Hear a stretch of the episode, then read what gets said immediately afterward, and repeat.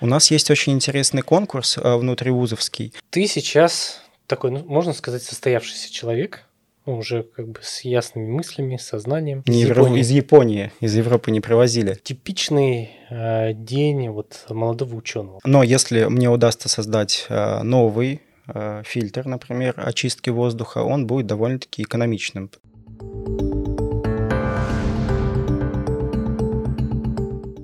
В этом выпуске подкаста содержится реклама. Фонд «Атом». Всем привет! В эфире подкаст «Говорит наука». Я ведущий этого подкаста Вячеслав Суханов, главный редактор журнала «Умная Россия». И у нас в гостях сегодня замечательный гость Егор Ильин, а, аспирант Санкт-Петербургского государственного архитектурно-строительного университета и председатель студенческого совета Санкт-Петербурга по совместительству. Егор, расскажи, над чем ты сейчас работаешь? Вот сфера твоей э, как это, исследовательской работы. Всем еще раз привет. Э, расскажу немножечко а, про свою специальность. Моя специальность затрагивает э, такие аспекты, как теплогаснабжение, вентиляция, отопление, освещение. В общем, простыми словами, вы находитесь в помещении, и то, что вы ощущаете, то, чем вы дышите, качество, то, чем вы дышите, то, на чем в том числе вы готовите еду, собственно, я за это отвечаю как с точки зрения специалиста и, возможно, как с точки зрения ученого, если мы что-то будем внедрять в дальнейшем. А, сфера а, моей деятельности, именно научных исследований, заключается в исследовании чистых помещений, то есть а, воздуха в чистых помещениях фармацевтических производств, но хочется не только фармацевтических, хотя они у нас сейчас намного актуальны, чем все остальные, но и в том числе медицинских, электротехнических и многих других производств. То есть я рассматриваю а, в своей аспирантской работе а, модернизацию систем очистки. То есть это возможно применение новых каких-то фильтров, это возможно применение различных систем а, вентиляции, различные комбинации этих систем для того, чтобы воздух поступал намного качественнее, и в том числе работа, работники, которые там находятся в этих помещениях, чистых помещениях, а, ощущали себя комфортно. Ну и плюс а, те вещества, с которыми там работают, они также могли бесперебойно осуществлять там свои химические взаимосвязи. Очень любопытно, как ты к этому пришел? То что тебя побудило заниматься вот этими всеми исследованиями? Простой вопрос пандемия, если мы говорим про фармацевтику. А если мы говорим про чистые помещения, хотел быть врачом, всегда как-то, знаете, меня это интересовало, но стал строителем по семейному, даже не обстоятельствам, а по семейной, скажем так, а, династии, потому что семья строителей, и с детства был в этом, и, собственно, интерес был в том числе в этом. Ну и мысли о медицине были. Я думал, собственно, мысли есть, хотя я боюсь уколов, до жути. Но почему-то интересно. Мысли об этом были, мысли есть, и я подумал, что нужно это совместить.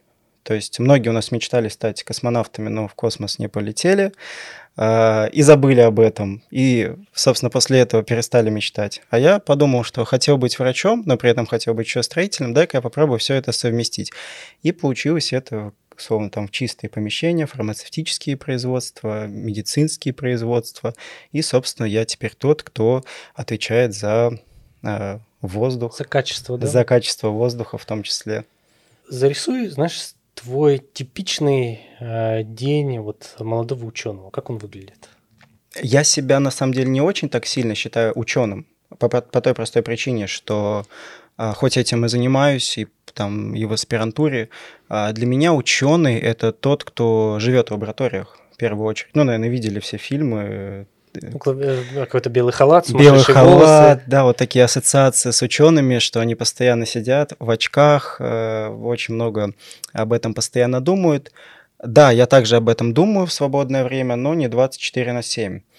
Собственно, я видел и знаю там ребят, которые этим занимаются максимально профессионально, и, к сожалению, к сожалению, этот процент очень низок. Этот, это маленький процент, кто а, ночует в лабораториях, кто там остается и кто что-то исследует. Вполне возможно, это зависит от возможностей университетов, которые предоставляет лаборатории и, возможно, другое, в том числе оснащение.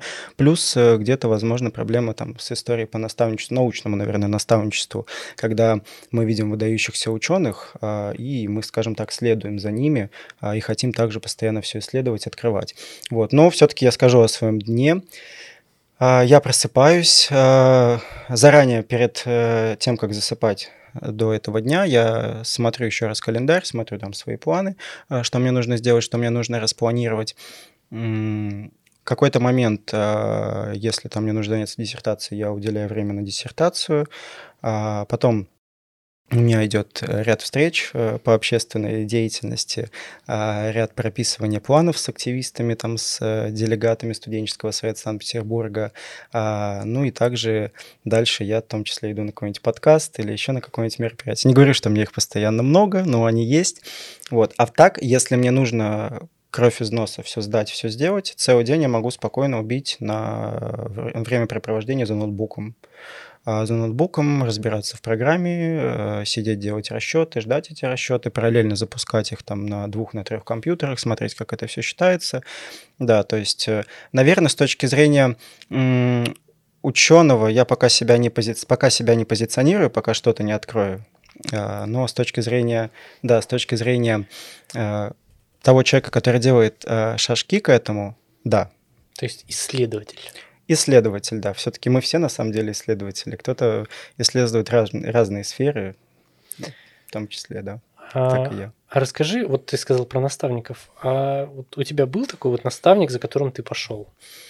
В японской а, есть такая японская мудрость, а, не процитирую, но знаю, что там очень важна система наставничества в любом аспекте жизни, и там, например, ну, давайте возьмем там учителя сенсей, там все вот эти вот учителя. И многие ученики просто смотрят на своих наставников, а наставники не знают, что у них есть ученики. То есть тут важно само рвение ученика. То есть многие учителя даже не могут, не могут думать, что у них есть какие-то ученики, потому что ученики сами у них учатся. Это у меня такую мысль прям прямиком из Европы, привез... Э, не из, Японии. из Японии, из Европы не привозили из Японии. А, и довольно интересная мысль, с которой я до сих пор, а, с которой, в которой, скажем так, с которой я до сих пор работаю а, во всех сферах своей жизни и в науке. Я сам для себя этих наставников находил. И не говорю, что прям максимально от и до мне этот наставник прям импонировал, нравился, и можно было у него прям брать все. Ну, какую-то часть перенимать можно было. И это был не один, не два, это было большое количество наставников, потому что у каждого можно было чему научиться учиться по чуть-чуть хорошему. И из этого, скажем так, складывался образ такого полноценного наставника.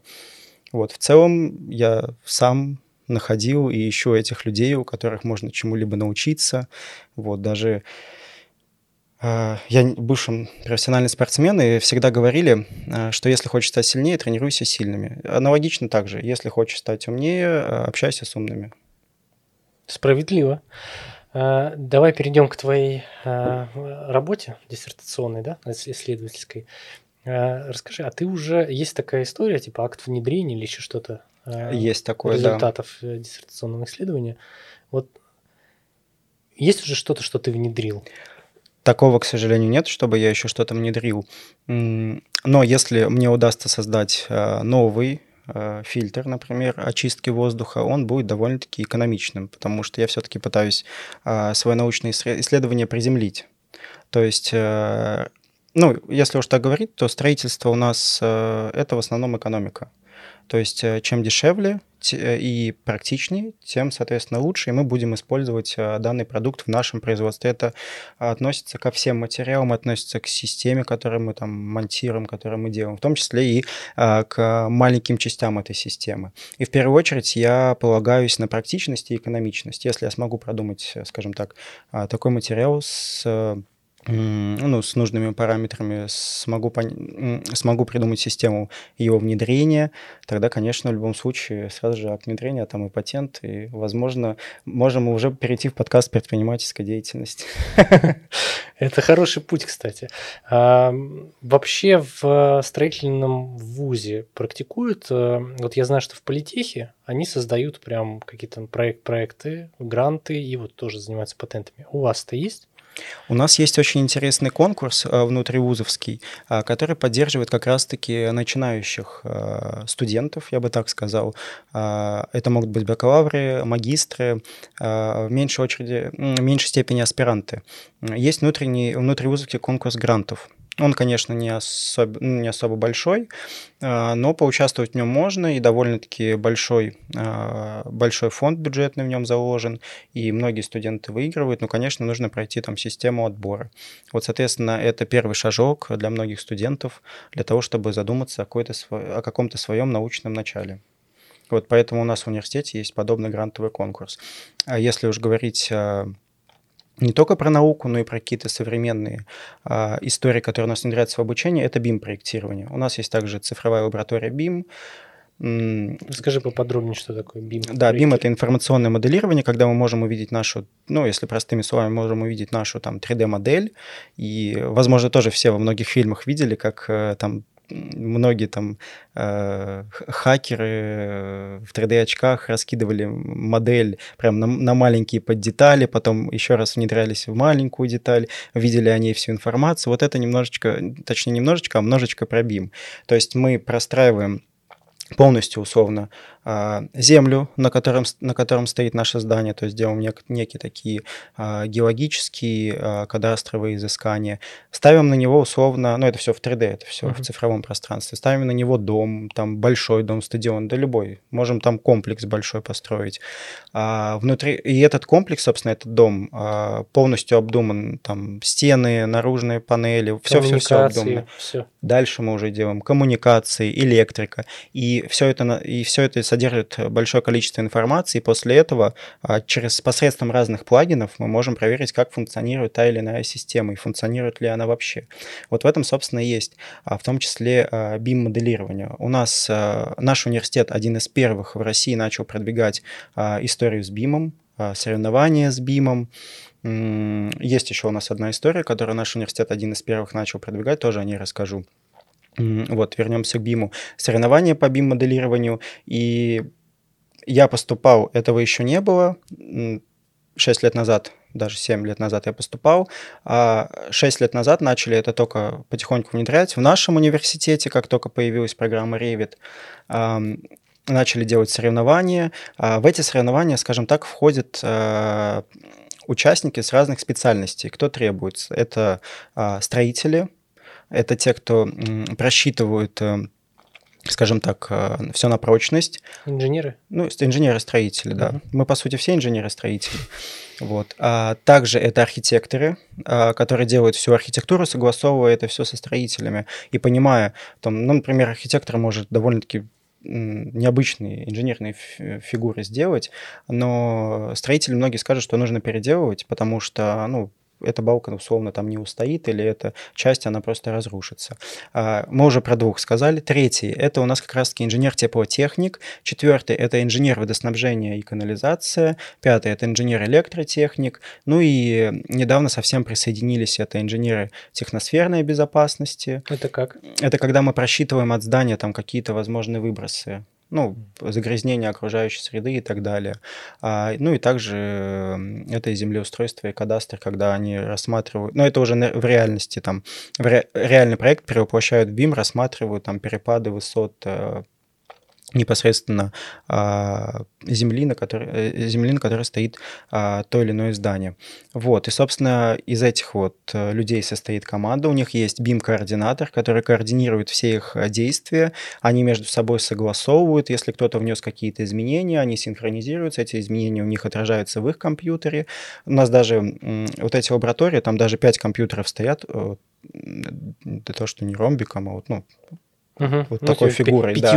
И они, да, пятиугольниками. И они друг друга все видят. BIM-координатор ходит, и также эксперты ходят, и все это дело а, просматривают. А, и как раз-таки у нас все эти специальности есть, они все захвачены. Мы первый раз попробовали, второй у нас еще лучше получилось. А после этого начали внедрять у нас BIM-факультативы. А, обязательно начали прописывать это в дипломе, если ты прошел BIM-факультатив, потому что сейчас э, работодатель активно ну, уже давно активно ищет, э, в том числе людей, которые будут это внедрять в их компаниях BIM-моделирование. Э, уже давно наши студенты во многих компаниях внедряют и расскажут, рассказывают там работникам э, за 40, как работать не только в Revit, но и в автокаде, к сожалению, бывают такие. Даже в самых больших компаниях, к сожалению, многие об этом не знают. Вот, и каждый раз расхватывают этих самых студентов, которые прошли через BIM это действительно статистика, более 95% а, наших студентов трудоустроены по специальности. Вот. а Это не каждый вуз таким может похвастаться. Ну, строительство, оно идет постоянно, постоянно, постоянно, постоянно, без перерыва, ну, без каких-либо перерывов, я заметил, я поэтому в том числе и выбирал эту а, специальность. Вот. А после этого, когда мы попробовали это, эти, этот BIM-чемпионат у себя в университете, ну, начали его тиражировать э, по всему миру. Мы начали подключать МГСУ, АМАРХИ, Казанский э, государственный архитектурно-строительный университет и многие другие, все остальные, Нижегородские и все остальные университеты. И, скажем так, даже студенты с политеха у нас участвовали, с УРФУ студенты участвовали. И это все, скажем так, э, растиражировали. Ты сейчас такой, ну, можно сказать, состоявшийся человек – уже как бы с ясными мыслями, сознанием, э, со, сознанием дела. Вот. А вот какой бы ты совет мог дать сам себе в прошлом, вот когда ты заканчивал школу? Что бы ты посоветовал тому юнцу вот уже сейчас? Уже... На самом деле я э, только сегодня думал, ну не об этом, но примерная мысль была об этом. А, как выбирать себе будущую специальность?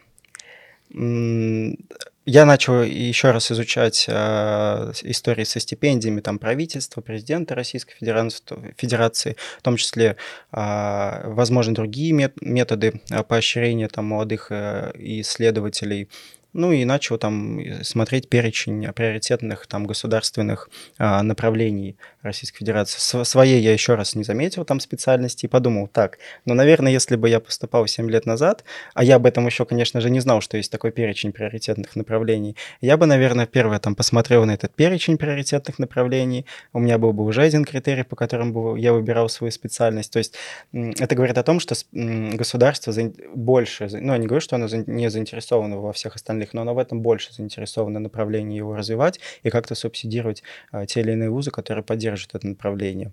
Вот. Я, наверное, бы подумал бы об этом, отбрасывая все вот эти вот стереотипы, которые навязывают родители. А, плюс я, наверное, бы, второй момент, я бы посмотрел а, на то, как ведется скажем так, воспитательная деятельность э, со студентами в университете, потому что она в основном, она мне кажется, чуть больше важна. Ну, пер, на первую очередь у нас образовательный процесс, дальше, конечно, воспитательный. Это вот все вот эти вот активности, которые происходят в университете, они, во-первых, помогают, первое, адаптироваться в университете, а во-вторых, вот как раз-таки э, стать такой личностью, э, которая с сознанием дела будет идти и шагать дальше, и э, не бояться в том числе даже не пойти не по специальности работать. Вот, наверное, бы я себе дал совет э, посмотреть... Насколько дают волю студентам внутри университета, ну, наверное, бы это, да, насколько дают волю, насколько университет доверяет студентам. Но я об этом еще не знал, я вообще в принципе не понимал, что такое возможно, и что университеты готовы там во многом многие вопросы доверять студентам. Вот в основном в тех университетах, где очень сильно доверяют студентам, а, для студентов, ну, студентам там все создают, и студентам там очень, скажем так, приятно находиться. А что бы ты хотел улучшить либо в образовательном процессе, либо вот в каком-то научно-исследовательском. Есть вот какая, какие-то вот, э, не знаю, слабые точки, слабые места? Наверное, бы я сделал бы больше обмена между университетами э, молодых ученых.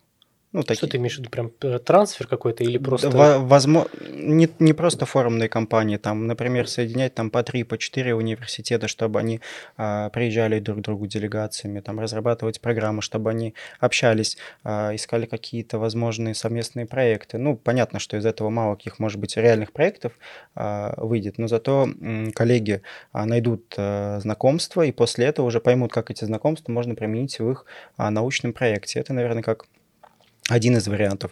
Ну, второй вариант, конечно, я бы пересмотрел а, увеличил бы, наверное, поддержку молодым ученым, а, возможно, бы посмотрел какие-то дополнительные меры поддержки, дополнительные меры поддержки жилья. Они есть, конечно, безусловно, но я бы их еще а, более расширил. Ну и плюс также бы подключал каким-то таким, знаете, проектам, которые стратегически важны государству, многих там ученых, там, даже молодых ученых бы подключал, подкреплял бы к ним более таких наставников, а, ну и плюс, э, ну, потому что частному сектору это в основном, ну, много, во многом не интересно, потому что частный сектор заточен на то, чтобы зарабатывать, ну, по большей части деньги. Вот. А поэтому я сказал про государство, что подключал бы молодых студентов к каким-то таким интересным разработкам. Ну и плюс а, многие разработки, которые ведутся уже в университетах, я бы вел бы, наверное, какой-то такой реестр, куда в первую очередь нужно было бы заглядывать и поддерживать э, этих молодых э, и, в принципе, состоявшихся ученых. Вот. Ну, конечно, есть... слово реестр это такое страшное слово, но в этом смысле хорошее. Учет. Учет. учет. Ну, учет. Учет, учет тоже, это, тоже страшно. Ладно. Такой непринужденный учет. Список победителей, не знаю чего, по жизни. Э, да.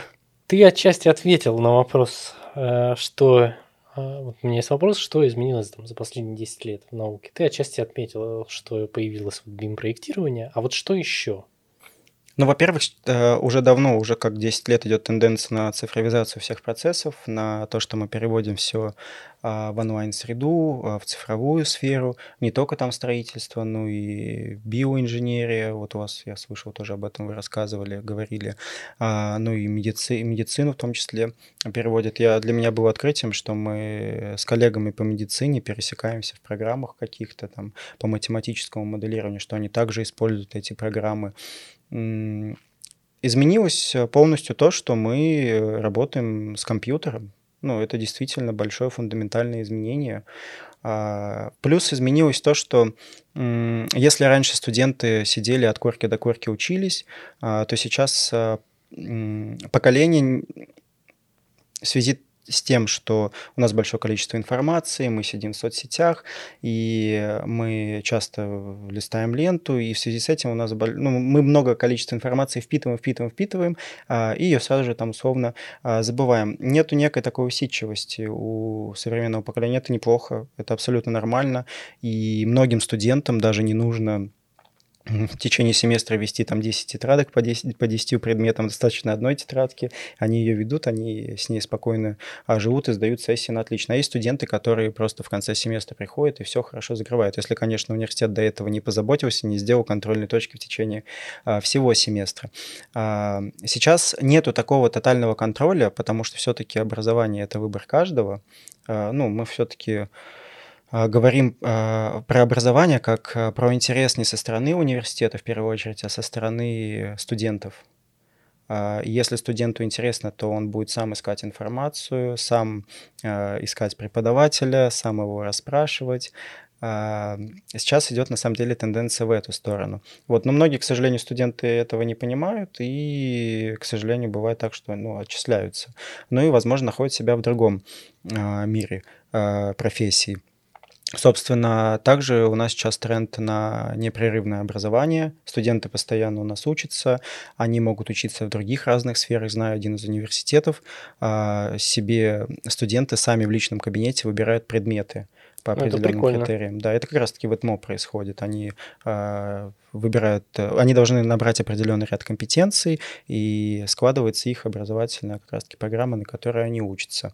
Плюс, это более индивидуальная Ну, такая программа. более, да, индивидуальная траектория, но так или иначе, в совокупности ты э, в совокупности ты получаешь свою профессию, на которую ты шел.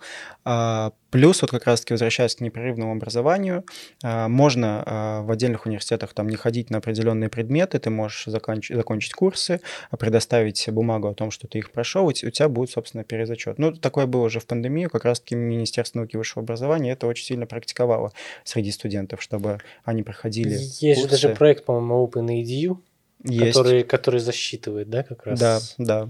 И там большое количество проектов, э, проектов, которые предоставляют это вот образование. Вот, студенты, а, да и, в принципе, молодежь много сейчас видит, э, смотрит, э, улавливает, и поэтому они постоянно в динамике, и в основном все сложнее и сложнее усидеть на лекциях, и многие университеты думают, а как, э, как собственно, решить эту проблему. Вот, э, кстати, может быть, тут можно проговорить про вообще, про интерактивное обучение, про игровую историю. А, игры расходятся же тиражами там, в десятки миллионов копий. По ним создают э, тематические парки, там заведения, фильмы, мерч, там это же целый культ. Э, там снимают кино, пишут книги, комиксы. В общем, сами игры даже стали многофункциональными. А ведь э, для детей это может быть какой-то учебный полигон, а для ученых это поле для экспериментов и куча возможностей. Ты что-то знаешь? Это знаешь, как э, история с э, лектором, э, я не помню, какой вуз, но не суть, где он лекцию проводил в... Есть очень крутой американский пример, вот где чувак там в Half-Life, по-моему, на... собрал своих, так сказать, студентов и как раз им там формулы писал на... Ну, вот в таком ключе. А наш препод, он в этом, как в Майнкрафте а, они сделали такое, там, да, да что-то, прям они сконструировали, по-моему, модель собственного вуза. Ну, то есть угу. это какая-то... Я слышал о таком. Вот, да. у нас же получается сейчас, в принципе, история про то, что если раньше к компьютерам относились там 30 лет назад, что это там игрушка Дэнди, там, не знаю. Ран- раньше, если мы еще дальше, сто лет назад посмотрим, мы к газетам так относились. Очень интересно, да. так. Э, потому что это типа развлекуха какая-то, Ну, да? потому что все стояли, читали. Потом через сто лет, ну, надеюсь, я там не ошибся в датах, а, начали говорить про телефоны, что вот все смотрят в телефоны, это очень плохо. Собственно, ну, это из года в год происходит. Я уверен, что и до газет что-то было, что очень сильно а, старшее общество, ну, порицало. Вот, mm, поэтому... А сейчас все, мы от, от игры пришли уже к тому, что мы моделируем... Киберспорту. С... Киберспорту, да. В том числе, кстати. который государство в том числе и поддерживает, и развивает во многих университетах. И соревнования проходят, и Бонч активно это поддерживает, и Политех это поддерживает. И у многих есть свои классы, и ЛГУ имени Пушкина, который находится у нас в Пушкине, поддерживает, у них есть свой а, компьютерный класс. Ну, у нас почти в, в, каждой, в каждом университете есть своя киберкоманда, и ребята заинтересованы а, в том, чтобы развивать всю эту историю. В общем, если вас заинтересовала а, история с играми, с образованием, с наукой, и вот вы ищете сообщество таких же думающих ребят, как и мы, то порекомендую вам обратить внимание на проект Homo Science. Э, он доступен на сайте homo-science.ru. Вы можете зарегистрироваться там по моей реферальной ссылке, ну, либо просто вообще зайдите, там теперь доступен подкаст «Говорит наука». Помимо него там очень много лекций, фильмов, статей, э, в общем, все очень классно, регистрируйтесь, э, получайте баллы, развивайте свои проекты, продвигайте их через эту платформу, рекомендую, а мы продолжим. Но если говорить про какое-то интерактивное образование, раньше было актуально кейсовое образование. Сейчас им особо, сколько мне известно, ну, немного пользуются. А, но если мы говорим про какие-то игры, ну вот я привел BIM-моделирование. На самом деле я когда занимался BIM-моделированием, ну и сейчас, когда там какие-то работы делаю, я понимаю, что у меня такой же интерес, какой э, был в том числе, когда я играл там в Sony PlayStation. То есть интерес, ну, ощущения одинаковые. Это приятно. Это приятно, это интересно. Но есть, конечно, там трудности, э, там, когда тебе нужно все состыковать, сконфигурировать. Это, конечно, мутор. Ну, тут уже включается это вот инженерная Ну, это как игра в стратегию, как, чтобы, да, чтобы тебя там да. не, не напали, не отобрали да, там это ресурсы. как игра в стратегию и в том такой, числе. Так, надо здесь винтики, чтобы совпали. Чтобы здание стояло прочно. Финальный вопрос у меня ко всем примерно одинаковый э, давай попробуем зарисовать, вот какими качествами должен обладать современный ученый. Очень хорошая а, мысль, которую я услышал а, на форуме, который был посвящен а, закрытию году науки и технологий, который проходил в Сочи в Сириусе. Там была хорошая мысль на стратегической сессии, что путь ученого — это путь самоотречения. Это действительно путь самоотречения, когда ты ищешь э, в своей области, которую ты исследуешь, то, что никто еще ну, не открыл. Ты занимаешься там самокопанием, ты занимаешься копанием литературы, ты пытаешься вот этот вот радиус еще больше расширить э, и расширить для того, чтобы не только там что-то открыть, но и объяснить всем э, свое открытие, а тем более э, надобность этого открытия. Во-первых, э, наверное, ученый должен не бояться вот этого самоотречения, тогда он, наверное, и будет ученым. Ну, я не говорю прям сильным самоотречением, что нужно уйти в лес и заниматься какой-то научной деятельностью. А, ну, скажем так, постоянно держать эту мысль в своей голове и каждый день с ней просыпаться. Ну, ученый — это вот не профессия, это, наверное, призвание, когда ты каждый день с, этим, с этими мыслями просыпаешься. Целеустремленность, конечно. А второе, третье анализ. А, он должен анализировать, анализировать а, все современные подходы, анализировать то, что происходит вокруг, не только в своей сфере, а, потому что сейчас многие сферы поглощают другие сферы, и понимать, а будет ли его профессия востребована там через какое-то другое время, и из этого вытекает следующее, он должен быть гибок, он должен быть, как говорится, flexible во многих аспектах, он должен там перевоплотить там свое открытие, попытаться там какую-то другую, э, какое-то другое направление. То что дифференцировать, если что. Да, да, да. Ну, вот как у тебя получилось скомбинировать строительство скомбинировать, и, да. и медицину. Типа, как это вообще? Да, да.